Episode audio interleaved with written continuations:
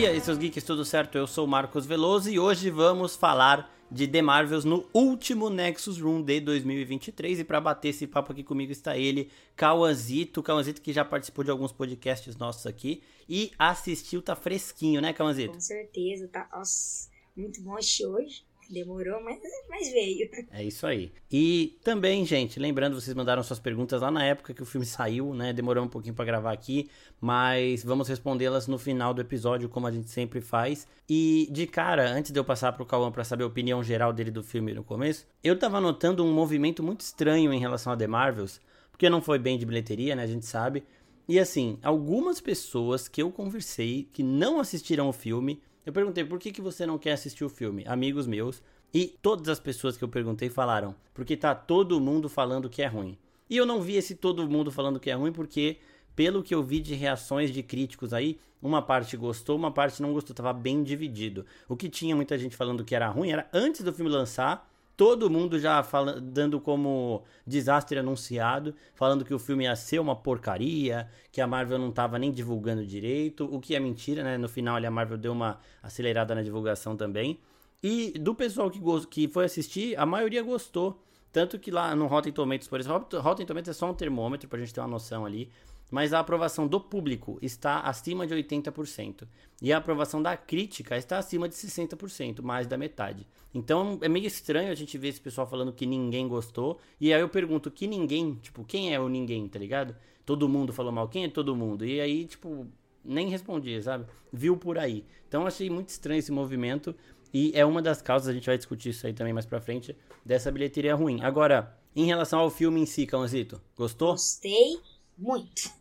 É, a Miss Marvel é perfeita, como sempre. Eu uhum. amei a série dela, amei ela como personagem. É, ela no filme tá muito boa. A Capitã Marvel também. Eu só senti que a Capitã Marvel, a personagem da Capitã Marvel tá um pouco arrogante, eu diria, no início do filme. Ela parece um pouco arrogante, sei lá. Eu senti, ah, eu senti, eu senti ela mais meio insegura, assim, tentando não demonstrar, sabe? Mas aí também é, é, traço de personalidade, né? Ela e o Tony Stark são muito parecidos nesse sentido também. Sim, sim. O Tony, o Tony é a mesma coisa. É uma, era uma arrogância e às vezes era um medo que ele não queria transparecer, principalmente depois do que aconteceu em Nova York, que ele ficou com um estresse pós-traumático ali. Eu acho que a Carol tava meio que a mesma coisa. E uma coisa que a gente consegue perceber, né, Calmazito, que a gente já até tinha comentado disso, é que as pessoas levam a arrogância da Carol para um lado e a do Tony Stark para outro, né? Sim, Todo mundo ama quando o Tony dá uma patada em alguém só que quando é a Carol, o pessoal, tipo, dá uma reclamada, né? Tipo, Isso é tipo, verdade. Todo mundo reclama que a Carol, nossa, falou tal coisa da Miss Marvel. Só que quando é o Homem de Ferro dando patada no Capitão América, todo mundo vai à loucura. Exatamente. E o que, que você achou da dinâmica das três ali, daquela troca de poderes, delas trocando de lugar no começo, um começo do filme muito frenético, né? A gente meio que não entendendo ali, mas era uma confusão programada porque elas também estavam tentando entender por que elas estavam trocando de lugar, né? O que, que você achou dessa primeira sequência de ação do filme? É, eu fiquei confuso no início, é muito frenético. Aí eu, aí tipo, dá para perceber depois quando elas tocam, né, no salto temporal ao mesmo tempo e, a, a, e o bracelete da Kamala começa a tremer, que era isso que interligou elas, né? Eu só não consigo entender ainda o porquê que o bracelete da Kamala começou a tremer do nada. Ele faz assim às vezes, mas eu, não, eu nunca entendi por que, que ele começa a tremer do nada. Eu acho que é, por, é no momento que a Darben ativou o bracelete dela, o da, o da Kamala tenha tido uma ativação também meio diferente aí, e por isso que ativou. E eu acho que ele tinha um efeito maior na Kamala, tipo, por que, que a Darben também não trocava de lugar com elas, né? Eu acho que, que ele tinha porque um... a Darben, ela não usou o bracelete. Então, ela, ela tava com o bracelete, só que eu acho que o bracelete ele é, é, tem alguma coisa genética com a Kamala é uma tradição familiar, né? É um item que foi passado e ainda tem aquela frase, né? O que você procura está te procurando, que é uma frase que vem desde a série dela também. É, e eu acho que isso quer dizer muito que o bracelete para ela é uma coisa e para qualquer outra pessoa é outra.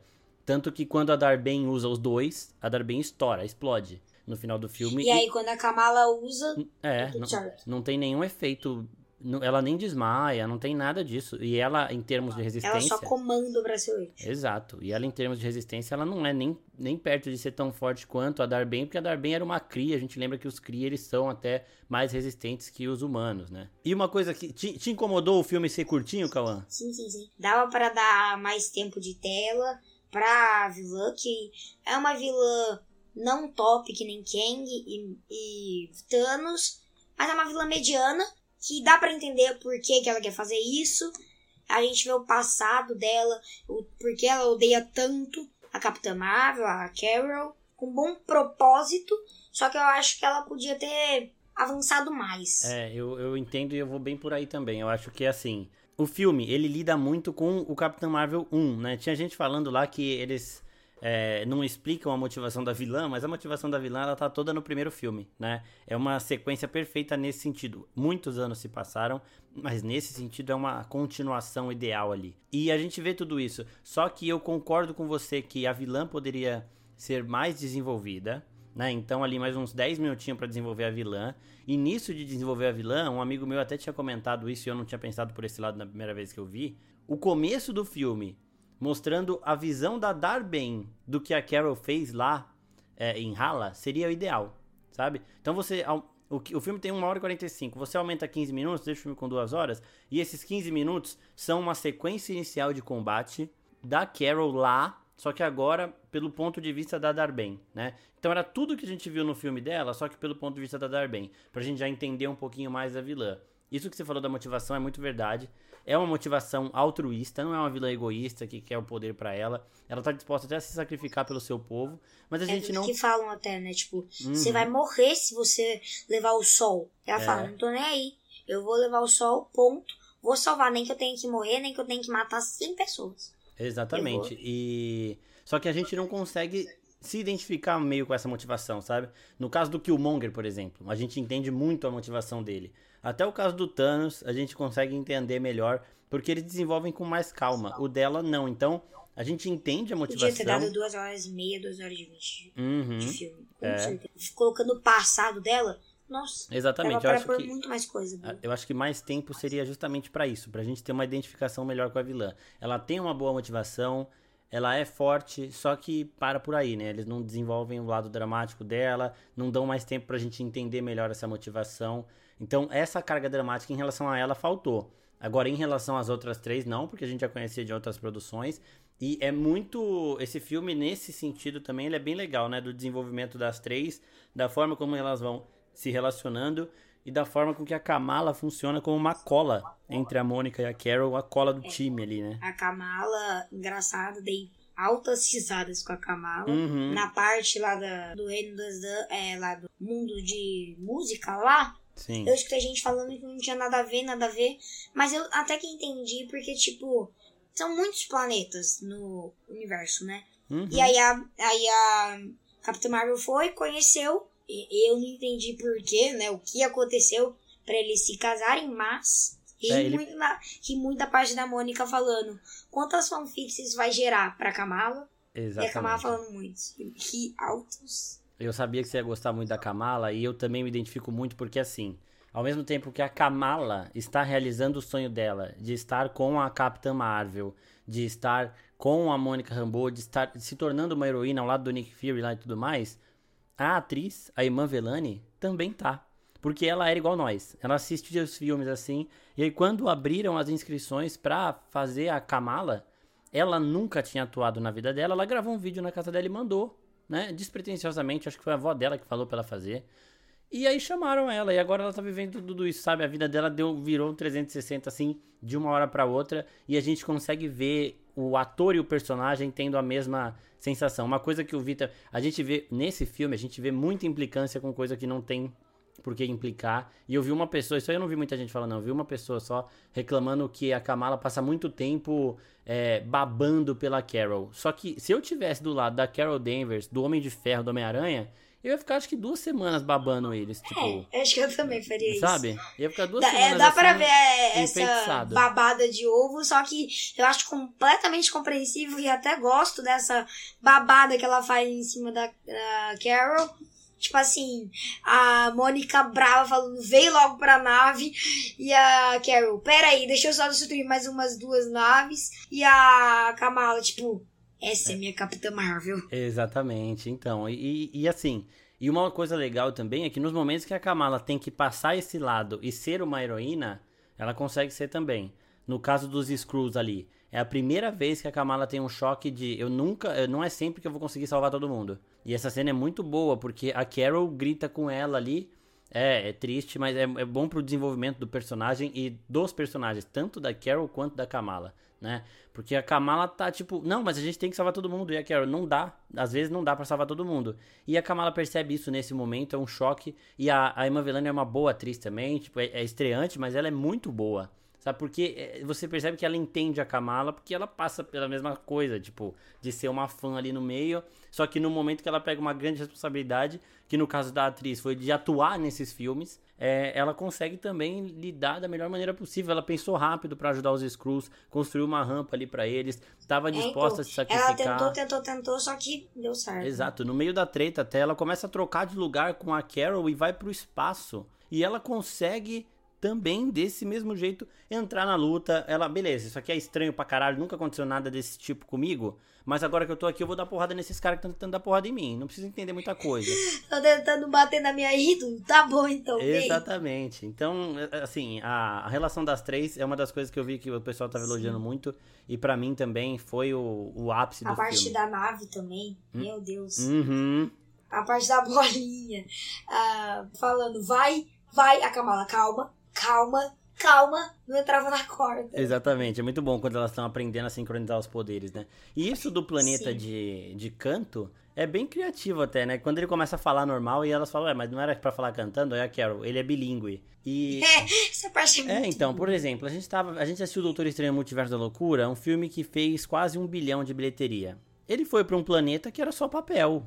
Mas ali eram outras realidades. Mas ele foi para um, diversos lugares, foi para uma realidade que era só animação. Foi qual que é o problema de ter uma realidade que as pessoas, que a linguagem lá é cantada, sabe? Então assim. É, a galera gostou de Doutor Estranho 2 porque sabendo que tinha um universo que é de papel. É, então sabendo que Mas tem universos diferentes. Mas só porque tem um planeta que canta não é bom, não é isso. Exato. O que eu tava, o que eu falei também é que assim, se fosse o mesmo filme né? Só muda algumas coisinhas pontuais ali para encaixar. Só que com o Homem de Ferro, o Máquina de Combate e o Visão, todo mundo ia amar. O Homem de Ferro, o Máquina de Combate e o Peter Parker para ter essa relação aí. Inclusive, a Kamala eh, se acostumando com a Carol me lembrou muito também o Peter se acostumando com o Tony, né? Porque o, o Tom Holland também consegue. O Tom Holland é fantástico nesse, nesse sentido também.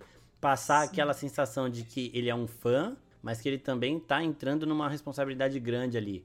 Uma das cenas que eu mais gosto de, de Guerra Infinita é quando eles estão indo pra Titã presos na nave, que o Tony Stark fala: tá bom, você é um Vingador agora.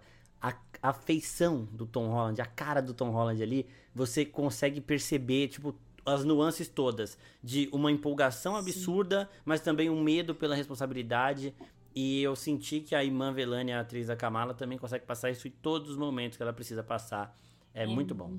Em relação aos Flurkins, Cãozito, o que, que você achou ali dos ovinhos colocados, da, da solução da eu nave? Eu tenho um adendo, inclusive, disso. Manda. É, quando a gente começou a ver o primeiro, parecia um cérebro e tal, eu fiquei tipo, mano... Que hora você percebeu que, que era filhote? É, eu percebi lá no início, eu falei, tipo, hum, estranho. Primeiro eu pensei, será que é um ataque? Mas aí apareceu, eu tava lá em Narnia, e eu falei, será que não é um ovo do, do Goose? Eu fiquei, ovo. Muito bom, hein? É porque é, na parte ali do sofá, parece que ele tava sei lá, tipo, é fazendo. se reproduzindo, parece. Hum. Tipo, como se ele fosse hermafrodita, se reproduzindo. Sozinho. Exato. Aí é, aparece o primeiro tum, aparece o segundo tum, não vejo mais ele. Tem coisa errada aí. Essa foi outra coisa também que eu vi o pessoal reclamando Ai, de barriga cheia, que falaram que foi do nada. Mas não é do nada. Do começo do filme a gente vê que ele tá comendo muito mais coisa do que normalmente ele come. Não. E depois a mãe da Kamala fala pro filho: esse gato tá estranho. Esse gato tá muito gordo, ele tá comendo demais. Então eles vão dando esses sinais do Gus estranho o filme inteiro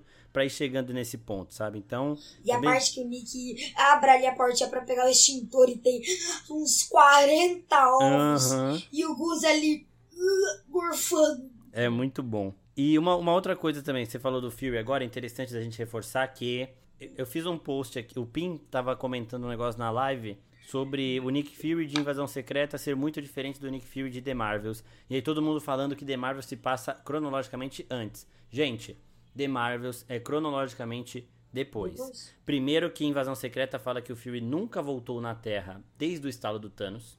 Segundo que desde o estalo do Thanos, quando o Fury se perdeu, ele não voltou a usar o tapa-olho. O Samuel Jackson disse em entrevista que o tapa-olho é o Nick Fury de volta ao jogo, algo que ele nunca tinha conseguido fazer desde que ele tinha enfrentado o Thanos ali e perdido. Ele falou que sem o tapa-olho ele é uma pessoa muito mais vulnerável, né?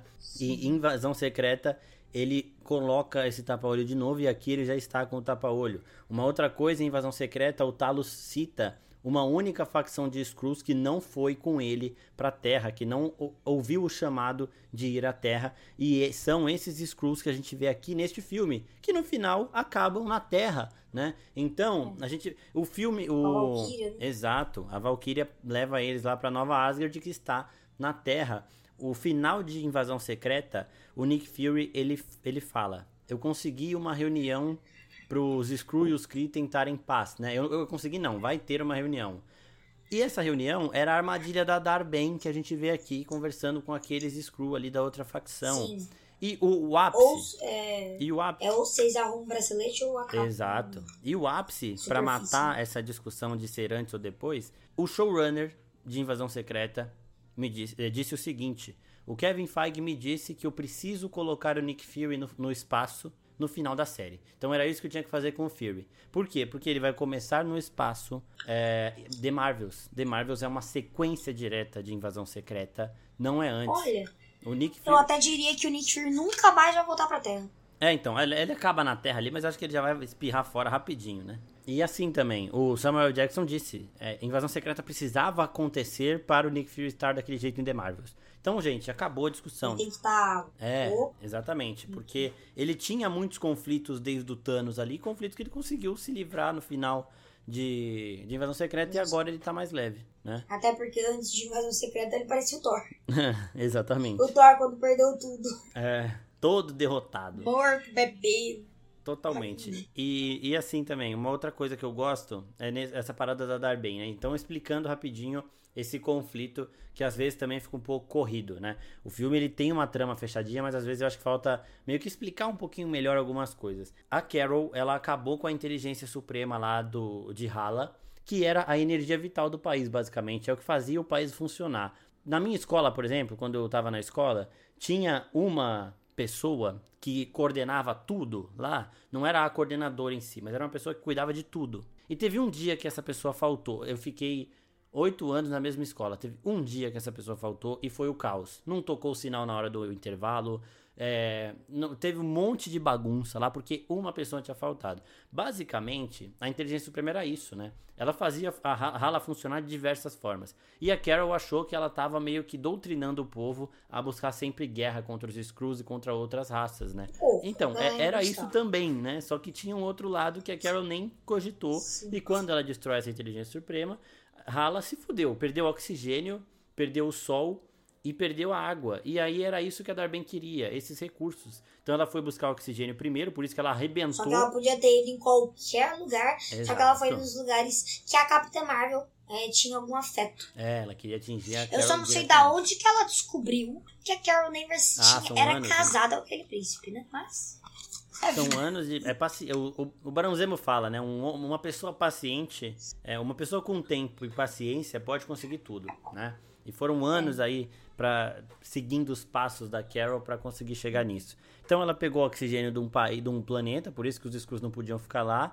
Depois ela pegou água de um outro planeta. E aí Só isso me incomodou. Sobrou água lá, não sobrou? Ah, sobrou porque 90%, 99% de água. Acho que ela podia pegar uns 30% ali, não ia fazer mal para ninguém. Mas isso me incomodou é, então, um tipo pouco. assim, isso foi um negócio que me pegou porque, tipo, quando ele chegou no planeta, parece que, tipo assim, o planeta era plano, parecia, e que era só negócio rodeado por um, um litro de água é, para baixo, assim. Parecia que era um planetão de água. É. É, mas, mas assim, isso me pegou muito. Nas duas vezes que ela ataca, eu achei também muito brusco.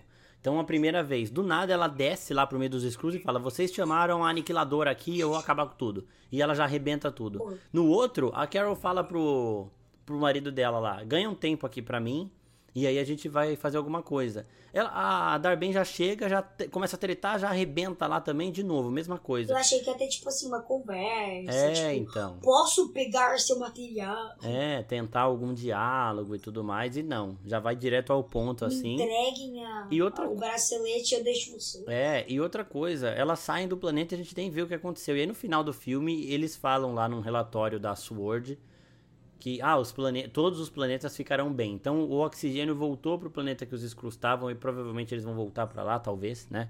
A água também voltou ali e o sol da Terra não foi afetado, mas eles explicam isso numa linha também. Era outra coisa que dava para ter mostrado. Então, para mim o único problema é que o filme às Podia vezes ter mostrado, tipo assim, os, é, então. é, o, o ar voltando. Exato. A, a água rodeando de novo o planeta. O único problema do Só filme é isso vê, né, mesmo. mas- É essa velocidade, sabe? Então a gente, tipo assim, quando Por a gente ter pouco tempo de filme, não tem como é, é, colocar tudo que podia pôr. né? exato. Pra- se, se tivesse mais 40 minutos de filme, meia hora de filme, Era o ideal. poderia ter sido uns, uns melhores da Marvel, no geral, assim. É, e assim também, isso me irrita menos aqui do que me irritou, por exemplo, em Thor, Amor e Trovão, porque aqui Thor Amor e Trovão não tinha o que pôr. Ah, não, aqui a gente tem, é, a gente tem, poderia ter coisas mais desenvolvidas. Em Thor, Amor e Trovão, o que me irritou muito foram as oportunidades perdidas. Você tem a poderosa Thor Gore. e eles não desenvolveram. Você tem um Gore e não é só um Gore, é um Gore interpretado pelo Christian Bale. E você não usa isso Mata ele É.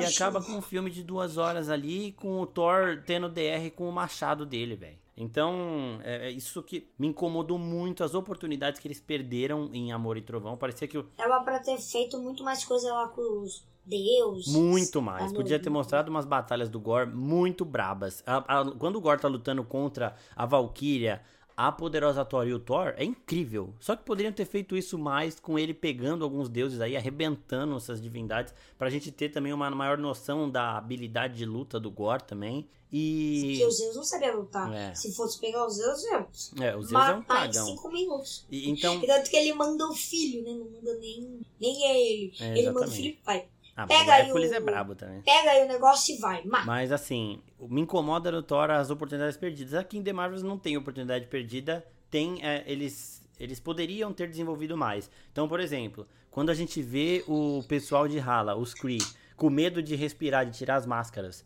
e aí a Darben fala, respirem, eles tiram e você vê um alívio, a gente entendeu ali um pouquinho, só que não tem conexão emocional com isso, entendeu? A gente não viu ninguém sufocando em algum momento, a gente não viu ninguém perdendo o ar em algum momento pra gente entender o quão importante era É, aquilo. parece que eles sempre tiveram essas máscaras pra em algum momento, pum, tá, É. voltou o ar. Yay! É do nada. A gente não tem, tipo assim, um podia ser na hora ali que mostra o flashback é, da Supremo.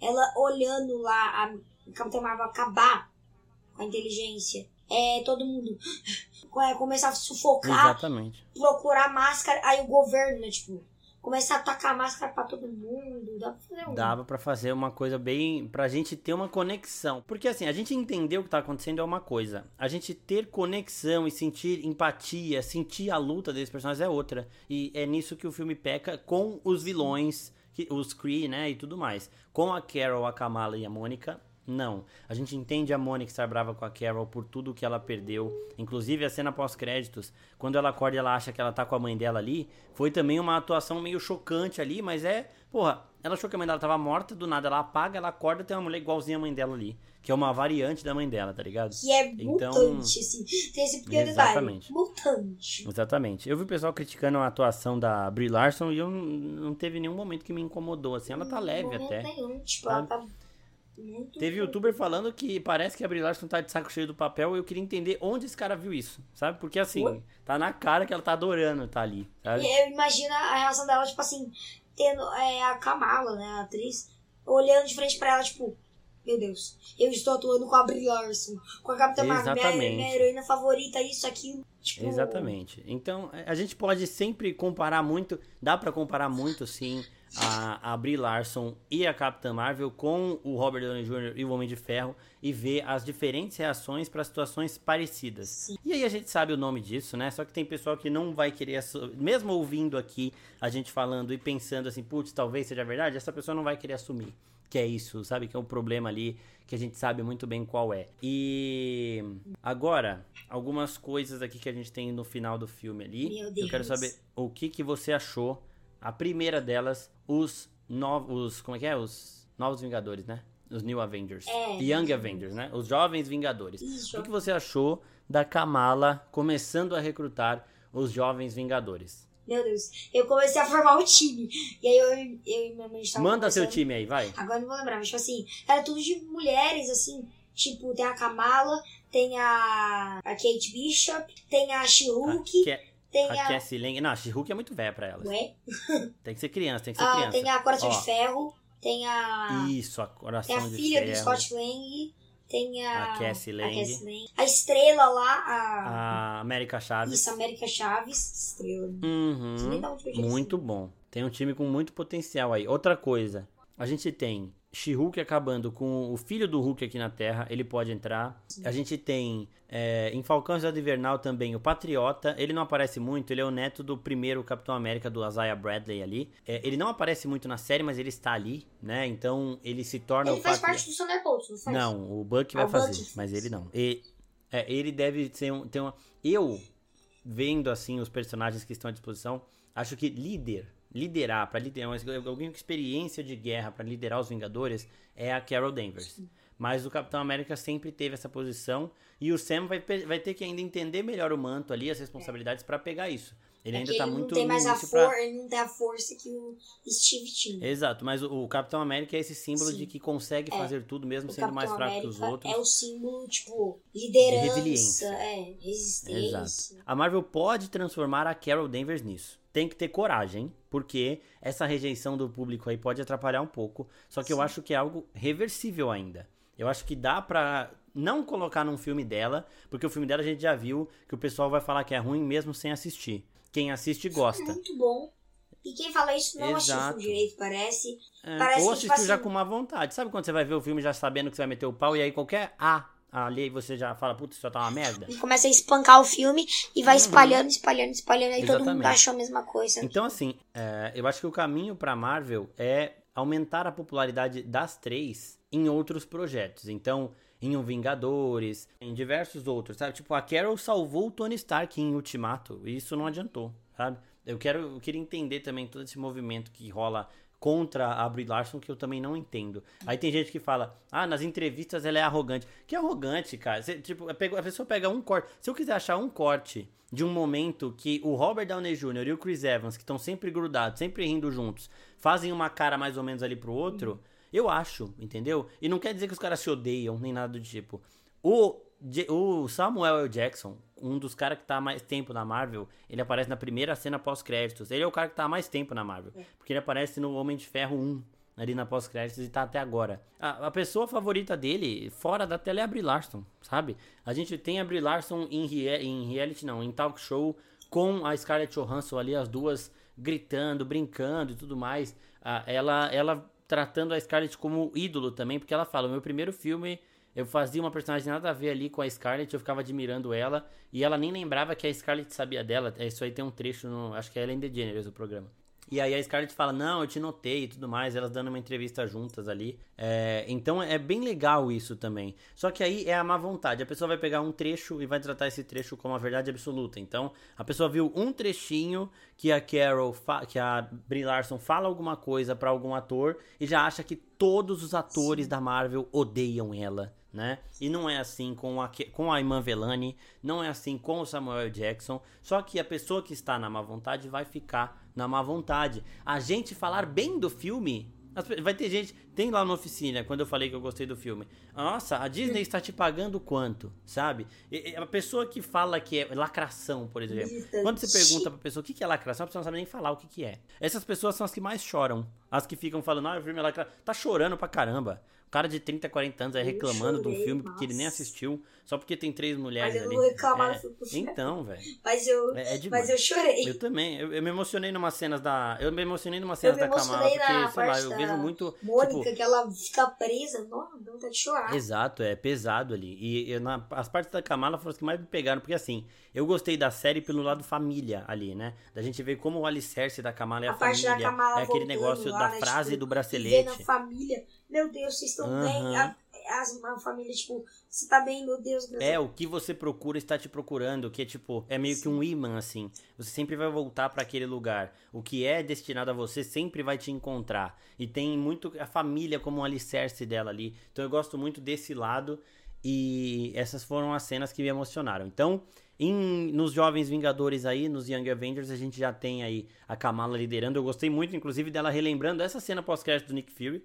Porque é igualzinho, né? Só que é com a Kate Bishop ali que também é descontraída. Ela fala: Você acha que você é a única super-heroína de todos? Não sei o quê.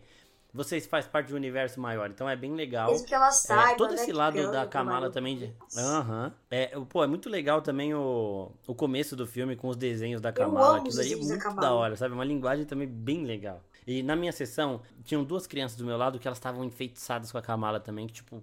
Nossa, olha isso, não sei o que, ela é muito boa, não sei o que. E sabe, eu vejo essas personagens crescendo como símbolo pra essas pessoas. Eu com 13 anos, a idade que você tem hoje, né, Cãozito?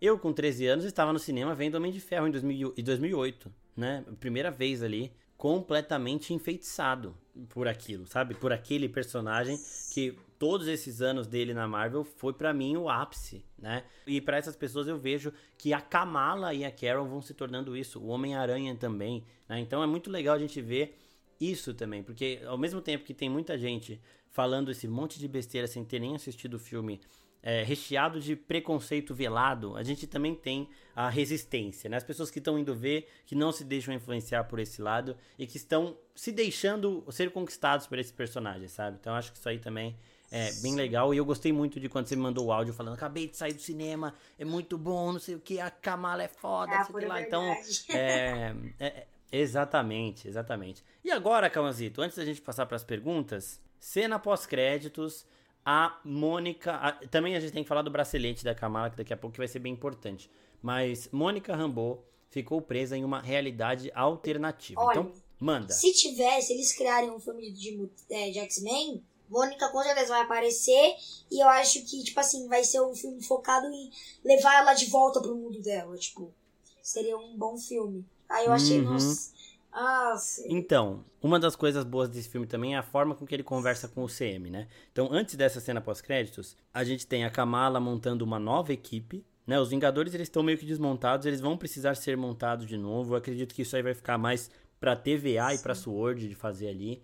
E por isso que a Carol vai ter essa posição de liderança. A gente tem então a Kamala montando uma nova equipe. A gente tem os braceletes da Kamala que já romperam espaço e tempo, né? Então foi com os braceletes que ela foi pro passado, um bracelete só que ela foi pro passado na série dela, e foi com os dois braceletes que a Darben rompeu o véu Sim, entre realidades. Então ela tava rompendo o espaço-tempo, ela tava rompendo o espaço dentro daquela realidade dela. Então a Isso. gente tem esses saltos, né, esses pontos de salto, que são os, os hexágonos aí, que é tipo uma um, estação de metrô, sabe? Então, ser se ela você que vai quer- bater pau a pau com o Kang na mudança de dimensão, de multiverso. É, então.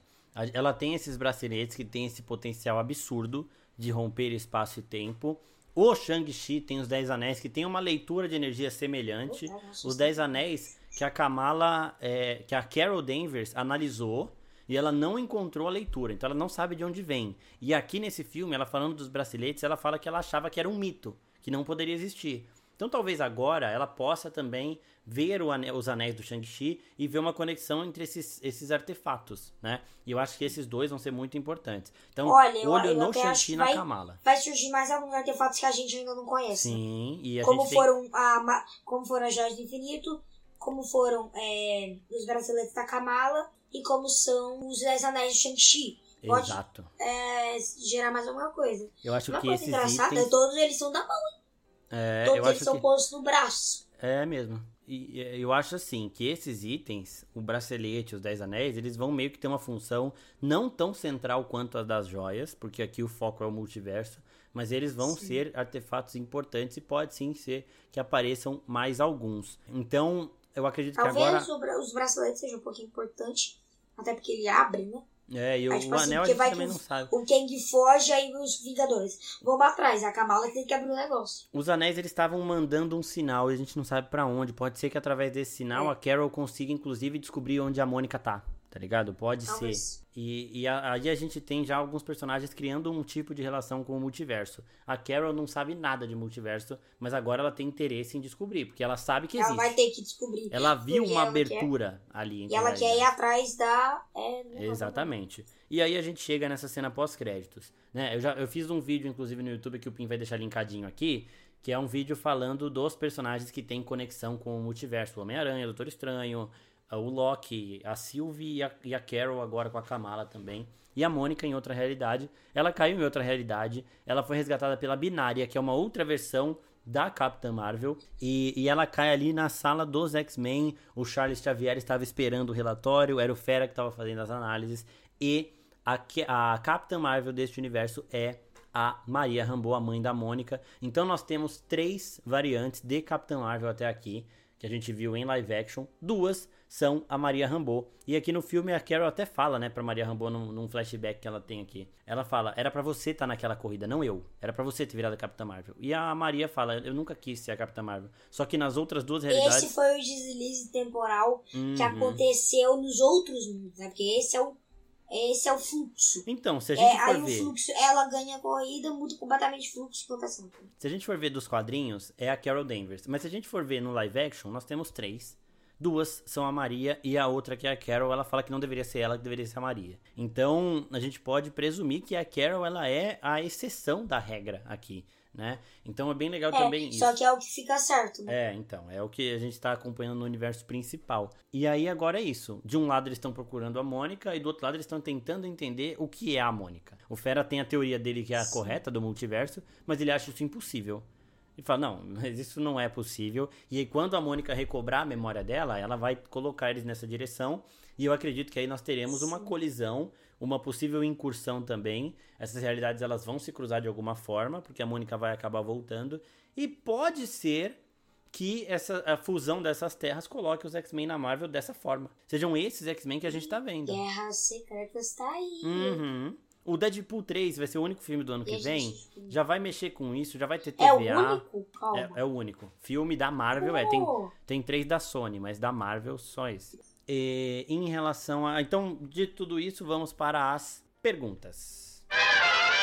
O Sérgio Júnior 50 pergunta quem é o vilão do filme. A Darben, ela era uma guerreira Kree que viu a Carol lá no, nos eventos do primeiro filme da Carol e viu tudo que ela, a Carol tirou dos Kree. Então ela vê a Carol como uma conquistadora, como uma destruidora, né? E ela quer se vingar e quer devolver... A aniquiladora. Né? É, a aniquiladora. E ela quer devolver também uh, as coisas porque rala, depois que a Carol passou por lá, perdeu o sol, perdeu a água e oxigênio, ela quer devolver isso tudo pro povo dela. Calmazito, o Ricardo Júnior pergunta, de 0 a 10, qual a sua nota geral pro filme? É 8, porque eu acho que podia ter mais tempo para desenvolver algumas relações é, pro público. Exatamente. O Vinícius Martin pergunta, é o pior filme do MCU? De longe, não, não, né? Não, não, não, não, não. Quero 4. Exatamente. Ó, o Douglas Fenges pergunta aqui, ter o filme com a duração menor prejudicou a história? Prejudicou um pouco, né, Canzito? Ah, sim, com certeza. Prejudicou mas não tanto, mas prejudicou um pouco, porque dava para fazer um negócio muito bom. É muito bom, mas dá pra fazer um negócio ainda melhor. Exato. Ó, o, o Gabriel MZZ pergunta: a pessoa misteriosa que apareceu no último trailer é um X-Men? É a binária, né? Que é essa, essa Capitã Marvel, essa variante. O Biel Félix pergunta se passa antes ou depois de invasão, se passa exatamente depois, não, praticamente ali Logo em simultâneo. depois que o Nick sobe. Exato. Logo depois que o Nick sobe. A, a Luísa Marin pergunta: o que precisa assistir para entender? Precisa assistir Invasão Secreta e Capitã, Mar eh, Capitã Marvel e Miss Marvel. Miss Marvel. É. E um pouquinho três. de WandaVision. É um pouquinho pra de WandaVision. Pra Tem... você entender os poderes da Mônica. Isso. Ela explica ali também por cima, mas precisa, é bom assistir também. E para pegar a referência da, da Kamala recrutando a Kate Bishop, é bom assistir é. Vingador, a cena pós-crédito do primeiro Homem de Ferro. E para entender quem é Kate Bishop, é bom ver Gavião Arqueiro, mas aí também são coisas pequenas, não para você entender o filme, né? Ó, o Dan Floriano pergunta: é melhor do que quais filmes da saga do multiverso? Saga do Multiverso começou logo depois de Viúva Negra. Começou com Viúva Negra, mas aí também não, não precisa contar tanto. Mas assim, tem muito filme, só que é muito melhor do que Homem-Formiga, é muito melhor do que Thor 4, principalmente. Né? Não é melhor que Guardiões da Galáxia 3. A minha opinião é diferente. Ah, é? Você prefere Homem-Formiga? Não.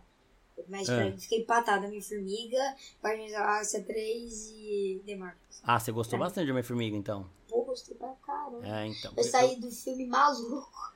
Eu coloco o Homem-Aranha 3 e o Guardiões 3 em um outro patamar acima dos demais. Mas aí eu coloco o The Marvel. É um pouquinho abaixo porque. Sei lá. Me é que pega você, em algumas você não teve partes. O, de ir no cinema com o Tobey Maguire. É aí que não, pega é, também essa é, parada sim, das. Mas das... é que me pega um pouquinho o final do filme, me pega. Ah, é? É, o final do filme é bem melancólico mesmo, né? É, tipo. Dá o. É, Homem-Aranha, né? Agora entrar um pouquinho na Homem-Aranha é, o final do filme dá o acesso pro Duende Macabro, né? Que é o. Uhum. Porque dá ele não teve o Peter protegendo ele durante o bullying. Exatamente. E também os problemas do, do Peter com o Rei do Crime, possivelmente, porque sempre bom lembrar, o Peter Parker passa pela árvore de Natal que a Kate Bishop derruba. Então eles estão ali próximos, atuando no combate Sim. ao crime, né? Então isso aí também é outra coisa que vai ser bem legal pro futuro da Marvel. Cãozito, mais alguma coisa? Acho que não. Falamos tudo, né? Então, gente, ó, o Nexus Room desse ano a gente falou sobre todas as produções da Marvel. Esse ano teve menos, né? Teve Invasão Secreta, teve, tiveram os filmes, né? Claro, mas teve Nossa. Invasão Secreta, Guardiões da Galáxia, é, Quantum Mania, Loki, Invasão Secreta e The Marvels agora. E a gente falou sobre todos os episódios de Invasão Secreta a gente fez, os episódios de Loki a gente fez e os filmes a gente fez isolado. Ainda esse ano vai sair o Arif, mas vai sair lá no Natal, né? Então não vai, a gente não vai postar também o Nexus Room ainda esse ano. A gente vai falar de Warif só em 2024. Em 2024 a gente vai ter a série da Agatha, a gente vai ter é, Deadpool e vai ter a série da Echo também, que é o selo Spotlight lá, mas que também é do nosso Nexus Room. E a Marvel agora tá seguindo esse caminho da Disney de focar mais em qualidade do que em quantidade, então devemos ter pouca coisa. É um filme só e poucas séries, né? Acho que três vão ser aí no máximo. É, bom, eu queria então agradecer a todo mundo que participou dos nossos podcasts. Esse ano vai ser mais um podcast sobre o One Piece, aquele lá, aquele primeiro episódio que a gente gravou. Então, lembrando, a gente tá gravando o um podcast de One Piece por saga, do anime.